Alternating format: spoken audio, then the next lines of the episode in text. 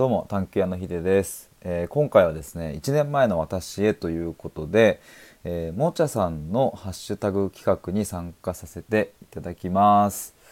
あのこの企画をあの見たのが、まあ、数日前だったんですけれどもちょうどですね僕この、まあ、今日という日が、まあ、すごく僕にとって家族にとって、まあ、大事な日だったのであのあそうだこの12月6日にこの企画の収録を撮ろうと思ってで、えー、今日を迎えましたでまああの何かというとですね、まあ、これは何度もお話ししているんですけれども、まあ、僕の母親がですね去年の今日亡くなったんですが、えー、膵臓がんで末期がんで、えー、ステージ4と言われてですねで、まあ、余命も言われたんですよ。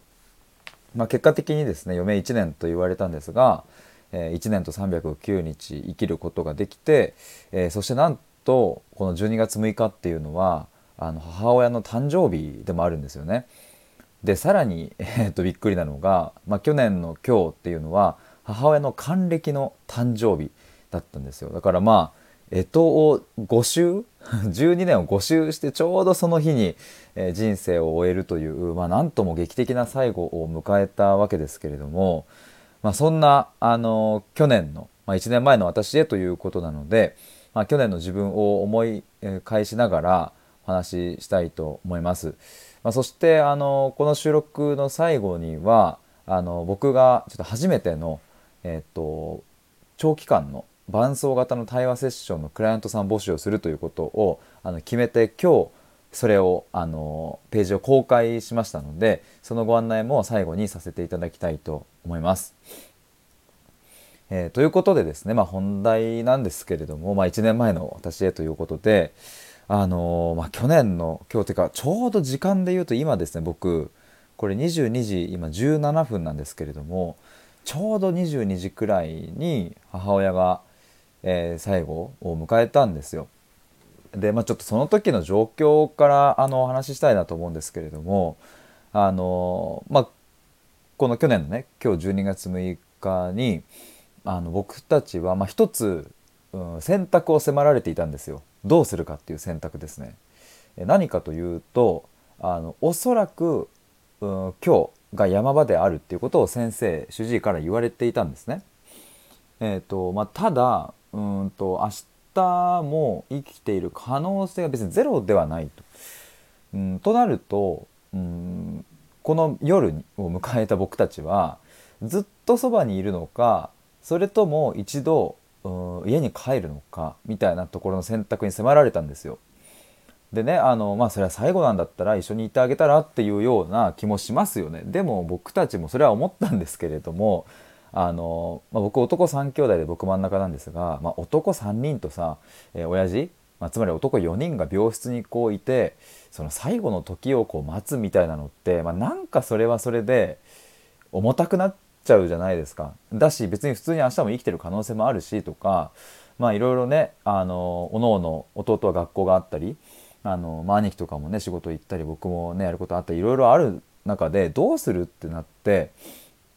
でそこで出した、うん、結論があの父親は病室に残ると。で僕と兄貴と弟、まあ、子供3人は病院の近く有明眼研有明病院というところに泊まってたんですけれども有明駅からほんとすぐのところにホテルがあってそこに泊まろうってなったんですよ。まあ、あのそこに泊まれば例えばもし万が一体調が急変してもうやばいってなった時にすぐに駆けつけられるじゃないですか夜中の3時とか4時とかであっても家まで帰っちゃうとねあのまた車を出してとかになってしまうので、まあ、なので、えーとそのまあ、家を帰るわけでもなく病室にいるわけでもなく近くのホテルを取るっていうそういう選択をしようということになりました。でもうちょっと補足しておくとですねそのちょうどコロナの時期で、まあ、今もそうですけれどもあの病室に入っていい人数が制限されてたんですよ。人数が。でかつ時間も制限されてたんですね。どういう制限だったかというと、えっと、1家族4人まで、えこれは1日4人っていう意味ではなくってもう4人と決めたらその4人以外は入ってはいけないっていうルールですだからあのなんだろうなあのワールドカップとかもねベンチ入りメンバーとかねあのそれ途中で特会引っしていいわけじゃないじゃないですか野球もそれと同じで1回この4人を病室に入れる人にしますっていうのを申請を出すとじゃあ明日は別の4人がっていうことはできないんですよね。まあ、なので僕の母親の妹つまり僕にとってのおばとあとねえっ、ー、とあれなんですよ。僕の母親の母親つまりおばあちゃんですね。は最後まで病室に入れなかったんですけれどまあそんな状況だったんですね。で、まあ、さらに時間も、うん、夜はもう帰んなきゃいけないっていう中だったんですが、まあ、その当日はですね看護師さんがもう今日は本当にギリギリだと思うからあのいてくださっていいですよっていうようなあの声がけもしてくれて本当にねあのもうよくしてもらったなって思うんですけれど、まあ、でも僕たちはさっき言ったように4人全員ね あの大きい男が4人も病室にいたら、まあ、母親も休まんないと。でなんだろうなそれってこうまあもう亡くなるっていうことをさうんまあ諦めてるっていうのを母にも伝わっちゃうしさまあ明日もうんと朝来てもう一度ね朝を迎えようっていうそんなような思いで僕たちは、えっと、ホテルに行くことにしたんですよ。で夜の確か9時半ぐらいだったかな。あのじゃあえっとあの3人はね子供たち3人は近くのホテルに行ってるねっていうのを母親に告げて病室を出ようとした時にですねうんとまあ、この入院、まあ、約2週間ぐらいしてたんですけど入院生活の中で初めて見る表情をして母親がなんかもうね眉間にすっごいしわ寄せてあのもう危機迫る表情で僕たちに必死に何かを伝えようとしてたんですよ。で口をパクパクしてでもその時には声も出なかったし、えー、っともう一人で寝返りも打ってないし、まあ、もう本当に意識も朦朧としていたので。でもなんか力強く目は開けていたし口はパクパクしていたと。で僕が母親の口のところに耳元をねものすごく近づけてみてもあのなんとなく音は出してるんだけど、まあ、それがもうどんな言葉なのかはもう全くわからないっていう状況だったんですがまああのきっとうん頑張れなのか あと何かあのメッセージ言ってくれてるんだなと思って、うん、なんとなくね「うん分かった頑張るよ」みたいな感じで、えーと、僕たちは病室を後にして、えー、近くのホテルに向かいました、えーと、兄弟3人で歩きながら。でチェックインをしてる時にですねそのホテルについてあの名前とか住所書くじゃないですか。でいざお金を払おうとしたその瞬間にですね父親からあの電話がかかってきて僕の携帯に。でパッと出たらあの「今すぐ戻ってこい」っていう風な一言だけ言われて「あ分かった」って言ってでもうねあのそこで感づくのであのそのなんだ受付の人に「あすいませんちょっと今受付しちゃったんですけどちょっとこれこれこういう事情で今病院に戻んなきゃいけなくって」っていうのを説明してですね僕たち3人はまた病室に戻ったんです。もうこの間約3分とかですね。で戻ってだからまあ往復で6分7分ぐらいかかってるんですけども、まあ、戻って病室を開けたらあの、まあ、もうすでに母親は亡くなっていて、まあ、父がまあ一人でこう泣いてたっていう状況だったんですけれども、まあ、そこでね父親から聞いたのがあの僕たちが出てすぐもう間もなく様子がおかしくなったと病室を出てねもう間もなく様子がおかしくなりえっ、ー、と「ん?」っていう父親もなんか異変だなっていう風になってちょっとあの看護師さん呼ぼうかなっていう風に思った時に母親があの父に対して病室の外に向かってあの、ま、扉の方に向かってですね顎をこうしゃくり上げるようにして「行け行け」っていう風に口をねあのまたパクパク動かしたそうなんですって父親に対しても「行け行け」あの病室の方に出ろ出ろっていう風に言ったんですって。言ったというかね顔を動かして口を動かしたそうで。でその次の瞬間に、えーと、亡くなったっていう風な話を聞いてああそういうことかって思って、まあ、さっき言った眉間にしわを寄せてですね危機迫る表情であの僕たちに必死に何かを伝えようとしていたのって頑張れとかそういうことではなく早く出てけっていうことだったんだと思って。確かにあの表情で頑張れとかなんかその自分らしく生きてねとかっていうことは言ってないなっていう。なんかね僕もこれ何を言ってんだろうっていうのはちょっとよく分かんなかったんですけどその時に全部つながってそういうことかと。自分が死ぬ瞬間がもう分かったから子供たちそして自分の旦那にその亡くなる瞬間を見せまいとして母親は子供たちを早く外に出てけっていうふうに、えー、と伝えてそして子供たちが出た次の瞬間には父親に対してあっちに行けもう扉の外に出ろっていうふうに伝えたっていうでその次の瞬間に亡くなったっていう風な流れだったんですよ。であの実はですねあの母親があの病室にいる時にも言っていたのがもう私は一人で死ねるし怖くはない心配はもう何もないっていうのを病室で言ってましたしあの入院をするこの最後の入院をする直前にですね僕がまあ車で、えー、ちょっと通院の病院に行ってたんですけどもなんかその時も不意にですねもう私多分一人でも大丈夫だなもうなんか死ぬの怖くないわっていうのを何かの話の流れでさらっと言ったんですよ。でなんかまさかそんなことを母親が言うなんて思ってもいなくってあのなんだろうな別に特別うんなんかメンタルが鬼強いとかっていうわけでもないしいやむしろね繊細なところもたくさんあるしうんやっぱり自分が死ぬなんていうことはなかなか受け入れられなかった。まあもちろんそうですよね。そう簡単に受け入れられないじゃないですか。余命1年とかって言われて。でまあそんな中でねあのなんとか前向きになったり絶望したりまた希望を持って生きたりまた絶望したりっていうのを繰り返していく中で母親もですねあの自分のやりたいことをやり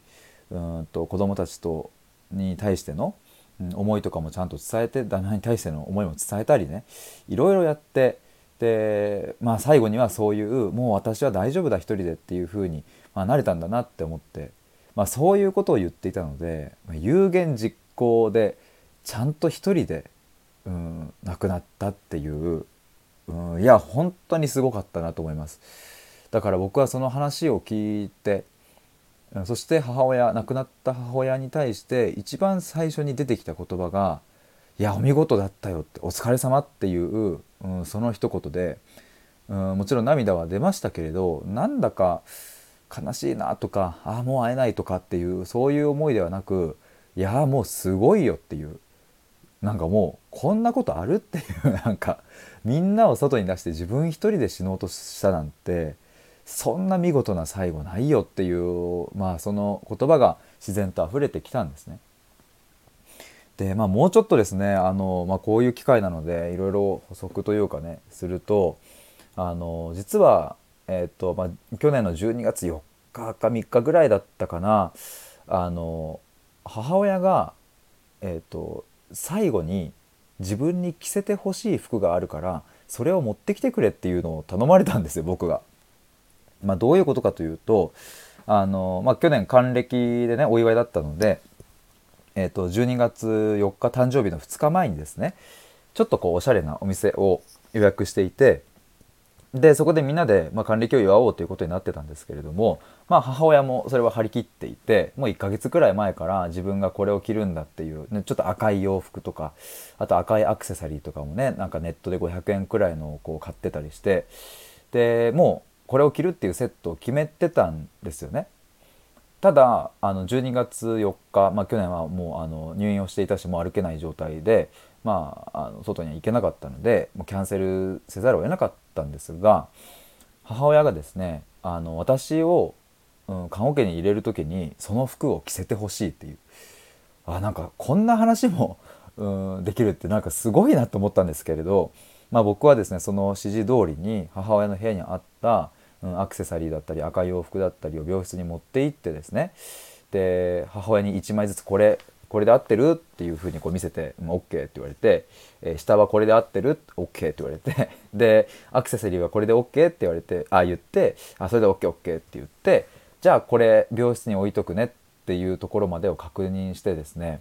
最後の時に着せる服っていうのを何かメモ書きで書いて病室の隅っこに置いといたんですよ。まずそれを準備している母親すげえと思ったし、うん、あとですねすごいポイントがあるんですよ。あのおばあちゃんつまり母親にとっては実の自分の母親ですね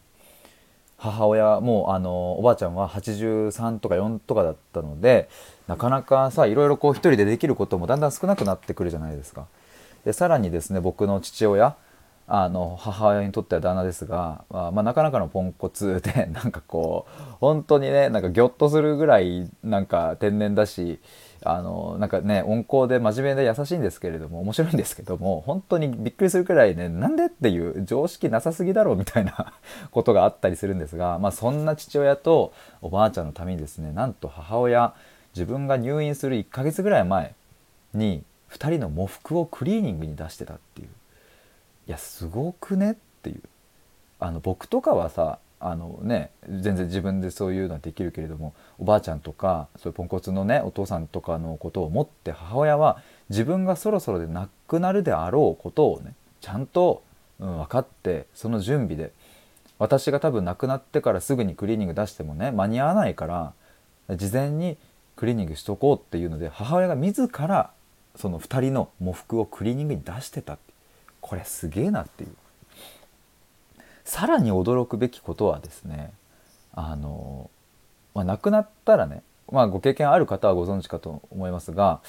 うん例えば病院でこうね家族亡くなったらまずやることはあの葬儀屋さんに連絡してその、ね、遺体をこう安置所までこう、ね、連れてってもらうみたいなだから電話しなきゃいけないんですよね。まあ、病院で提携しているところもありますがあの、まあ、やっぱり自分たちのこう地元でとかね近くで、えー、とよりよくちゃんと進めるためにはあの病院が提携しているところもいいんだけどあの自分たちでそこら辺は調べておいた方があのいいですよね。まあ、それもそれもこれもね今回のケースで、まあ、僕は学んだわけですがなんとその葬儀屋さんのパンフレットを取り寄せていたのは母親だったっていう これもすごい話ですよね。あの最後病室で12月ねこれも4日とかぐらいだったかな去年の。私の部屋に「最後の時」って書かれているクリアファイルがあると。部屋の隅の方に。でそこに葬儀屋さんのパンフレットを2社取り寄せているからそこから選んでっていうふうに言われたんですよね。もうこれも結構意識意識はもうほぼねまあ朦朧まではいかないけどふわふわしてる状態ですよ。で僕はねそんなまさかと思ってさでもさ母親の部屋をこう入って隅の方に行くと本当に最後の時ってって書かれたクリアファイルがあってそこを覗くとですね葬儀屋さんのパンフレットが入ってたんですよ。でなんかこうパンフレットってねあのただのこうパンフレットというよりはこうお見積書みたいなそういうパンフレットだったので言ったらこうお取り寄せのこうお客様のお名前っていうのがあの左上の方に書かれてたんですけれどもあのそれ母親の名前だったんですよね。あの不思議じゃないですかその普通はさ自分のね親が亡くなるから息子がその葬儀屋さんのパンフレット取り寄せるとかさで僕の名前がそこに書いてあるとかっていう方が、えっと、普通だと思うんですけれどだからあの最、えっと、母が亡くなってその葬儀屋さんのところにですね僕がまあ電話かけたんですがそしたらその向こうも若干混乱してて「ん？え？なな亡くなられた方はこのパンフレットと取り寄せられた方ですか？みたいな。いや、それはそうなるよなっていう、向こうも。あ、でもそうなんですって。あの、自分で取り寄せてたみたいでっていう説明をして、あ、そうだったんですねっていうことで、えっ、ー、と、まあ、すぐにね、スムースに行ったわけですよ。あの、まあ、今言った喪服の話もそうだし、うんと母親が着る洋服もそうだし、葬儀屋さんもそうだし、あのね、ここまで準備しきってしてくれてたおかげで僕たち家族はてんやわんやする時間がなかったんですよね。もちろんその、うん、悲しみでとか、うん、こうね苦しいなっていうのはありましたけれどやっぱそれ以上にあの事務作業的なことに追われることがなかったんですよ。あの僕のおばあちゃんはもうすでに自分の旦那を亡くしていてね結構前に僕が生まれる前かな。だから僕のじいちゃんがねもういないんですけどそのおじいちゃんが亡くなった時にはもうねすごいてんやわんやだったらしくって、えーと、いろんな関係各所からお花が届いたりだったりとかあのまあ葬儀屋さん、まあ、手早もなんやかんやだし悲しむ暇がなかったみたいなんですよ。ってばあちゃんは言ってました、まあ、僕のおばもね言ってましたねそれは。自分のお父さんを亡くしたっていう風な時の話で。全然悲しむ暇もないとだから亡くなった直後には涙も出なかったし悲しさもなかったんだけどもうそれすらもう悲しいということすら忘れてるくらい忙しくてやることがあったと。まあ、じいちゃんもねなんかこう自分で、えー、授業をやってたりしたので、まあ、そういうのもあってのっていう話ではあるんですけれどもでそれが一通り落ち着いてあっって思った時にふとその悲しみがやってきてっていう流れだったんですって。まあ、なのでうん。おじいちゃんとゆっくりとお別れの時間を取ることができなかったらしいんですが、まあ、母親はきっとそういう経験もね自分のお父さんを亡くしてるからしてるからっていうのもあるでしょうし、まあ、この12年で経験してきたものもあってそういうねこうお花とかも、ね、全部いらないですっていうのもあの友達とかに伝えてほしいっていうのを僕に頼まれて、えっと、そういうなんだろうなあの棺の中に思い出の品とかねそういうの入れたりするじゃないですか。そうそれもねそうそう全部断ってたんですよね。何も入れなくていいっていう。何も一つも入れなくていいからその写真だとかお花だとか。でお花も入れるとまたお金高くなるからもういいと。もう私が望むのは私が着たかった還暦の誕生日パーティーで私が着たかった赤い服確か無印とかのなんかセーターだったかな。それとネットでねクリーマっていうとこのなんかネットショップで買った500円のすごい可愛いイヤリング。もうこれをちゃんとつけてくれて、うん、棺に収めてもらったら私はもうそれで満足だからだからいろんな人から思い出の品を頂いたりとかしなくていいからっていうのを全部言われていたからだからあの母親が亡くなった時もですね学生時代の、まあ、ちょっと友人だとか連絡は来たんですけれども、まあ、全部ね丁重にお断りをして母の希望なのでっていうことで、えー、お断りをしてですね僕たちはそういう、うん、なんかこう届き物なんかいただいてそれをお返ししてとかっていうことにあの追われることがなくあの母親が亡くなった後もゆっくりその時間を、うん、なんかちゃんと悲しめたしちゃんとうん、別れができたしで、まあ、一体を安置している場所にもですねあのこうみんなで一緒に行って、うん、で、まあ、あの先ほど言ったように僕のおばと、えー、おばあちゃんはあの病室にね最後まで入ることができなかったので、まあ、Zoom とかでは話していたんですけど、まあ、あの初めて母親が亡くなってから初めてその、まあ、あの遺体ではありましたがこう対面してねあそういう実感を過ごせたんですよ。であのこれも本当印象的だったのはばあちゃんがですねあの、まあ、今までねいろんな人をこう見とってくる中でやっぱりどうしてもこう亡くなった人の顔を見れないっていう、うん、それどうしても難しいって、まあ、そんなおばあちゃんだったんですがだから僕すごい心配しててだって自分の娘を、ね、先に亡くしてうんその娘とさ対面した時にもう多分腰が抜けちゃって泣き崩れちゃうんじゃないかなって思ったんですけれどだから最初すっごいドキドキしてたんですがもうそんな僕の予想とは裏腹にですね、えーと、ばあちゃんもすごい安心した顔をしててその母とね亡くなった後初めて対面して、まあ、なんでかというと母親のこう顔がですねなんか本当に笑ってるようなうんなんか癒されたような顔をしていてなんかそれを見て安心できたっていうふうにばあちゃんは言ってたんですよ。まあ、僕は初めてこうして身近な人を見とったので、うん、最後の顔っていうものが、まあ、どういう顔をしているのかっていうのはあの他の方はよくわからないんですけれども確かにすごい穏やかな本当に口角が上がってるようなにっこりしているような表情で、えー、最後その棺に収められていて、うん、だからなんかその表情を見ると本当に良かったな。この人生遅れてきてよかったなって思うし特にこの直近の12年が、うんになってから苦しいことはあったけれど、まあ、それ以上に感じられた幸せっていうのはめちゃくちゃあったなっていうのをその顔を見て、まあ、家族みんな感じたし、まあ、ばあちゃんもうんそれを見てああよかったって思えたんだなっていうのを見てそれを見て僕もああよかったって思ったんですけれどまああのそんな最後を母親は迎えたんですね。まあ他にもちょっと話したいエピソードだったりはまあまあいろいろあるんですけれどだからあのねさっき言いましたけれど僕一番うんと最初に母親が亡くなって一番最初に出てきた言葉が「お疲れ様見事だったよ」っていうもうその一言に尽きるなと思ってなんかもうもうよく頑張ったしここまでみたいな体もきつい中でよく頑張ったしで、まあ、余命1年と言われて、うん、苦しい時期もねあの何度も絶望したそんな時もあったけどよくここまで、うん、生き切ってそして最後は一人で死ねるからもう大丈夫と。そしてもうね喪服をクリーニングしてでねあの自分の着る洋服を決めて 葬儀屋さんのパンフレットまで取り寄せてでもうあの棺には何も入れるなと指示を出して僕たちに本当に平穏な日々を過ごさせた母親はまあ本当にすごい偉大だったなというふうに僕は思います。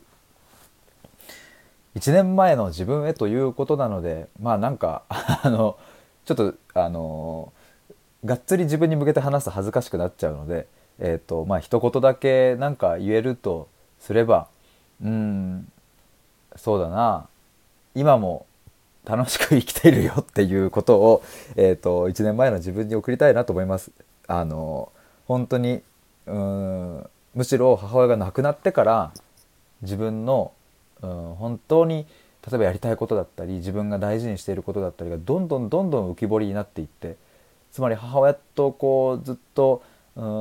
伴走してきたその約2年弱っていう時間がですねまあ僕も苦しくもありでも楽しくもあったんですけれどもそういうものがですね母親が亡くなってから、うん、いい意味でどんどんどんどん洗練されていってそしてこの1年かけてコミュニティ運営もやったりとかスタイフだったらメンバーシップもやったりそしてクラウドファンディングにも挑戦したり、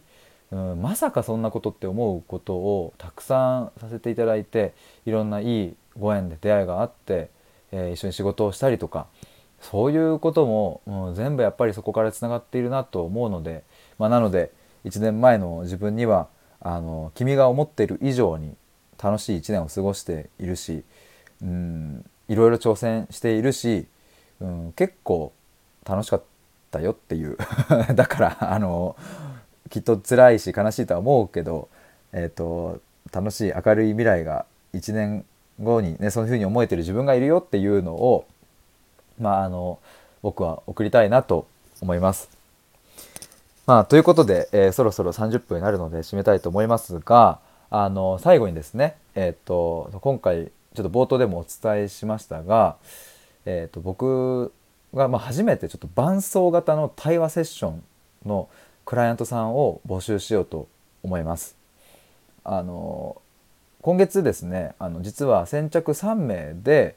えっと、別のクライアントさん募集を出したんですがそれはねあの3回の対話を一つのパッケージとして、えー、お出ししたんですが今回は、えっと、もっと長期間です。で、まあ、長期間って言っても、えっと、人によって捉え方は違うと思うんですけれども、えっと、3ヶ月ですね、まあ、これを長期間というのかちょっとあれですけれどもあのでも3ヶ月って僕結構だと思うんですよね。あのいろいろ変わると思うんですよ3ヶ月あると。で僕はまあ今回この伴奏型対話セッションでえ3ヶ月間という期間で、えー、みっちり対話してですね、えーとまあ、根本的な、うん、価値観の変容を起こすっていうところを、うんと、ぜひそこで、えーと、お力になりたいなと思ってます。でまああのざっくり概要ですねあの概要欄にもリンクページのリンク載っけているのでぜひ覗いてみていただきたいんですが、えーと、3ヶ月間で、まあ、どういうふうな対話を、うん、あのペースでやっていくかっていうと、対話セッションの回数としては毎週1回、えー、90分これをあの毎週1回なので月4回ですね。でそれをかける3ヶ月で合計12回やっていくという形です。で、えーとまあ、対象の方、えー、まあ、つまり今回ぜひ来てほしいなって思う方はですね、えーと、こんな方ですっていうのを言葉にしたんですが、えー、コーチングやカウンセリングを受けたり自己分析をしたり必死で自分と向き合ってきたけど結局いつも解決まで至らずモヤモヤが残ってしまいその度にこのままじゃダメだ何とかしたいと感じてもがいている人っていうのが今回、えーと、対象の方というか是非来てほしいなという方です。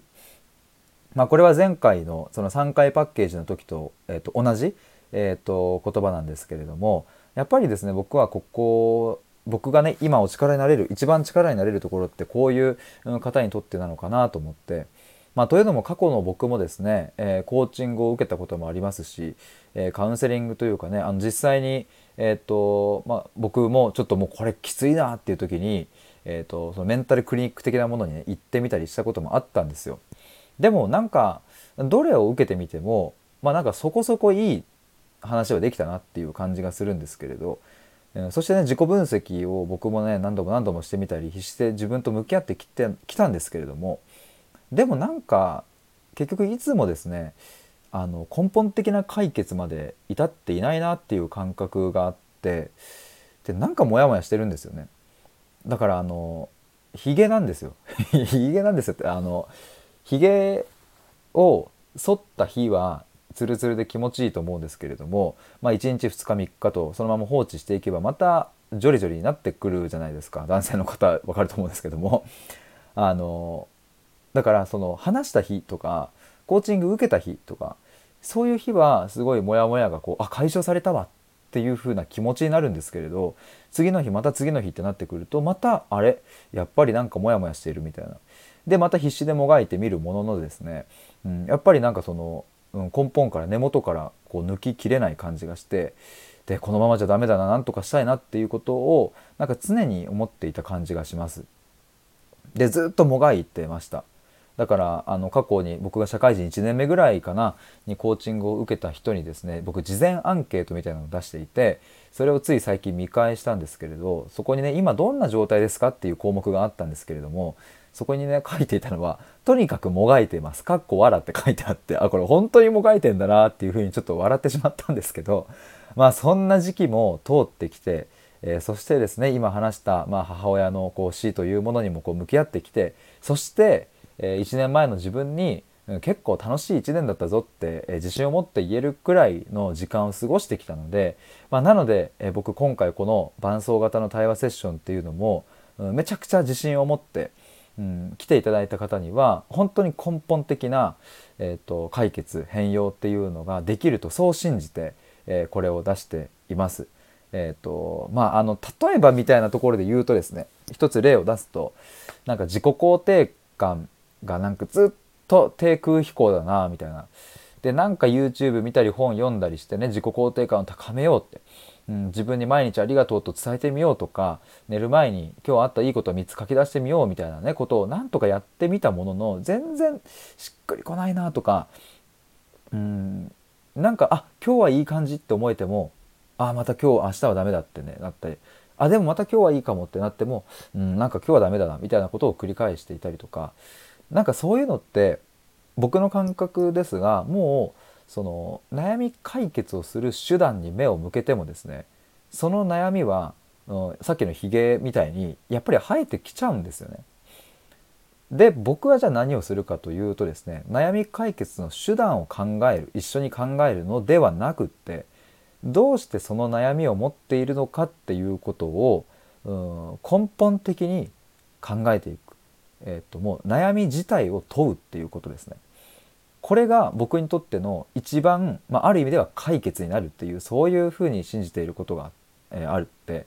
えー、つまりですね自己肯定感が低くて悩んでいる人はですね自己肯定感を高めるための手段をいっぱいやるのではなくって自己肯定感ってあなたにとってどんな意味があるのかっていうことだったり自己肯定感が低いというのはどんな意味を持つのかそして自己肯定感を高めるっていうのは何を指して言っているのかっていうことをそこをどんどん明らかにしていくっていうことです。なので、えーと、コーチングっていうのはあのコーチングとねカウンセリングと、まあ、僕の対話の違いみたいなところを最後お話ししたいんですけれどもコーチングはですねあの目標達成とかをサポートするっていう意味合いがすごく強いです。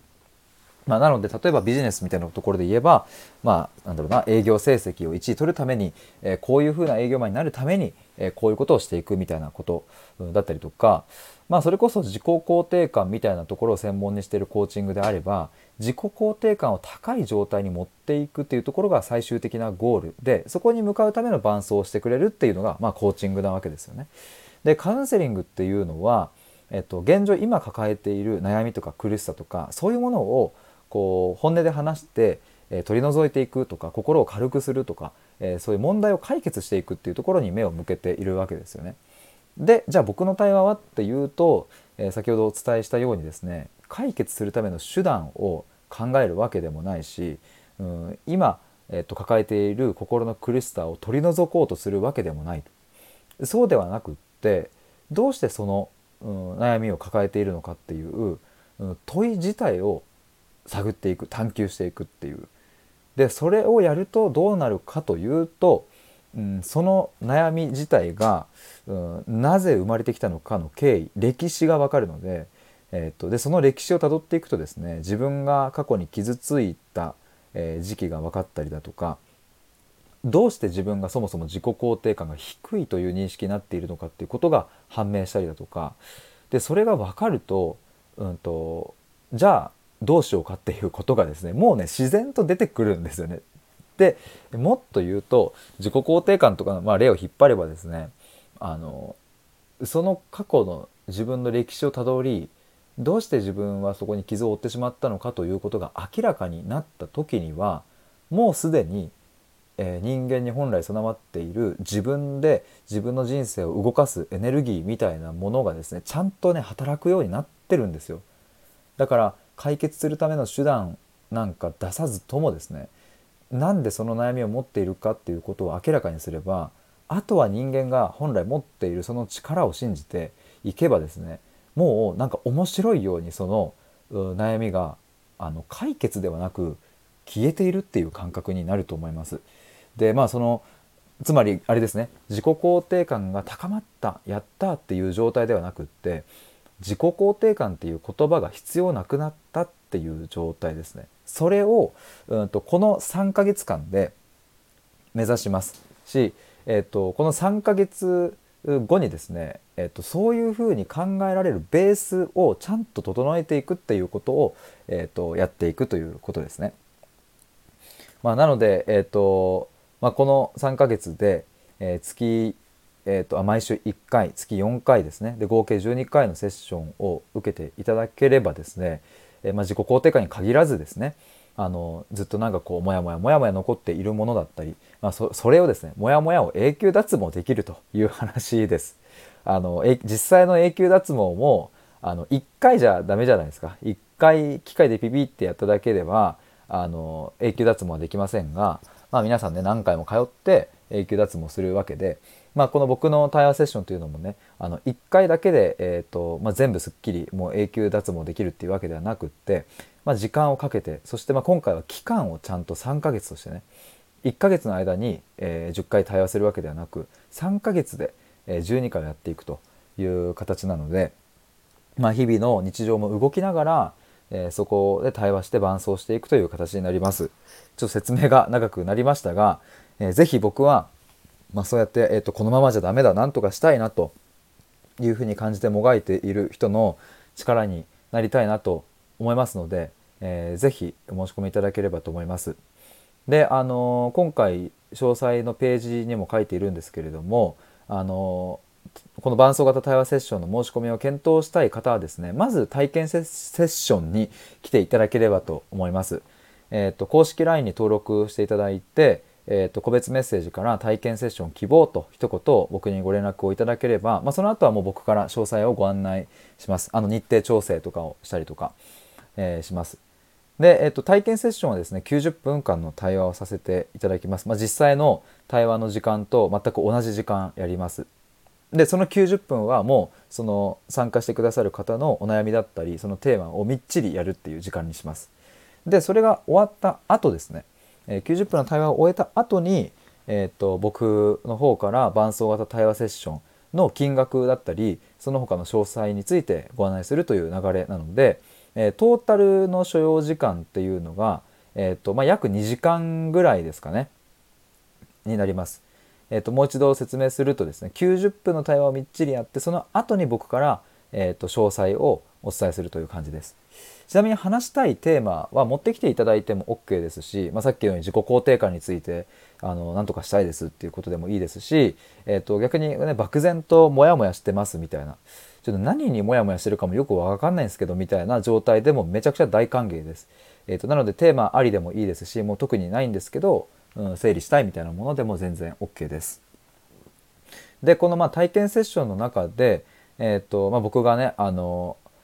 伴奏型のこの対話セッションの金額とか詳細を説明するっていうふうに言いましたがあのこの中でねあのもちろんですがあの回答を迫ったりとか押し売りする押し売りをするみたいなことは一切ありませんのでそこはご安心ください。あのあくまで僕は説明するっていう感じです。でそれを、まあ、やるかどうかはあの皆さんにあなたにお任せしますっていうスタンスなので、えー、そこはご安心ください。体験セッションは、えっと、5500円で受け付けております。という感じです。あのまああの今までお話ししたことある方もそうでない方もですね、まあ、そもそもこの、まあ、90分の体験セッションだけでもですね、まあ、さっきはその期間をちゃんとね作んなきゃって言いましたけれども90分だけでもまかなり、えーと、なんだろうな今抱えているモヤモヤの、まあ、すっきり感は、えーと、あると思いますし何かその糸口みたいなものはあの解決の糸口みたいなものはですね見つかると思いますので、まあ、この体験セッションだけでもなんか受けていただいたらあなんか探求屋のヒデってこういう対話をしているんだなっていうことがわかると思います。あの僕もねコーチングとかカウンセリングに対してすごく違和感があったりとかまあもちろんね人によりっきりですけれども僕は結構苦い思いというかねさっき言ったようになんか腑に落ちねえなっていう風な対話がしか受けてこなかったのでうんそこに問題意識がある僕なのでですね受けていただければあそういうことね違うねっていうことを体感していただけるというふうに思いますので、えー、ぜひ楽しみにお待ちしております。えーと、なのでもう一度あの最後にですがあの体験セッションは公式 LINE の方から、えー、体験セッション希望ですということを一言メッセージくださればもうあとはそこから僕が日程調整やら、えー、詳細をお伝えするので、えーとまずそこから言ってもらえればと思います。今回のこの募集はですねそうあの先着1名でやろうと思ってます。あの僕初めてのあのこの伴奏型の募集でもありますし、うんまあ、僕自身もですね働き方がちょっとまた変わったりとか違う業務委託のお仕事を受けたりみたいなことが流れとしてありそうなので一気にちょっと OK はせずにもう先着1名様で、えー、ともう完全にみっちり対話するっていうことをやりたいと思います。まあ、なのでもし検討したい方はですね、え、なるべくお早めに体験セッションの方に来ていただければと思います。ちなみにもしな、えーと、これ聞いていただいている中でもう体験セッションは大丈夫だと,、えーと、もうあの僕とね過去に何回も話をしていて体験セッション受けなくても大丈夫もう申し込みたいですっていう方がいればですねあのこの伴走型対話セッションの、えーと料金のとかその詳細だけを僕がお伝えするうんと Zoom のあのか Zoom 会というか Zoom の日を設けますのであのこれは無料で、えっと、お伝えするだけなので、えっと、もしそういう方がいらっしゃればですねその案内だけしてくれっていう人がもしいればその旨伝えていただければその体験セッション90分っていうのはもうなしで、えー、申し込みも、えー、OK です。えー、ということで、えっと、ぜひお待ちしております。まあ、あの最後になりますが、まあ、今回このもちゃさんがこの企画を立ち上げてくださったおかげでですね僕もさっき話した話をなんかあの久しぶりにこんなノンストップでもう今40分経ってるんですけどもノンストップで話したなと思いますしなんかおかげさまであの去年のあの時の自分の気持ちに戻れたしでなんかさっき、うん、去年の自分に向けて、うん、いい1年だったよっていうふうに言えたっていうのはなんかすっごい良かったなって思います。なんか改めてこの1年を過ごしてきたことが、うん、自信になりましたしまた来年2023年も自分らしく歩んでいきたいなというふうに思いました。企画立ち上げてくださくださったもちゃさんありがとうございます。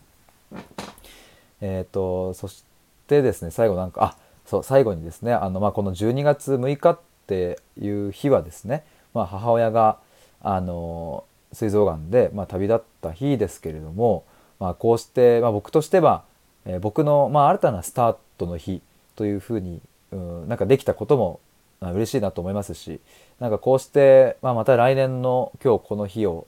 迎えた時にどうなってるのかなっていうのも、まあ、楽しみですし、まあ、なんか、うん、旅立ちからこうスタートへっていうのができてそもそもこれが嬉しいなというふうに思いました。あの今回は久しぶりのこのこれくらい長い収録になりましたが、え最後まで聞いてくださった皆さん本当にありがとうございます。もしよかったらですね概要欄の方に僕があの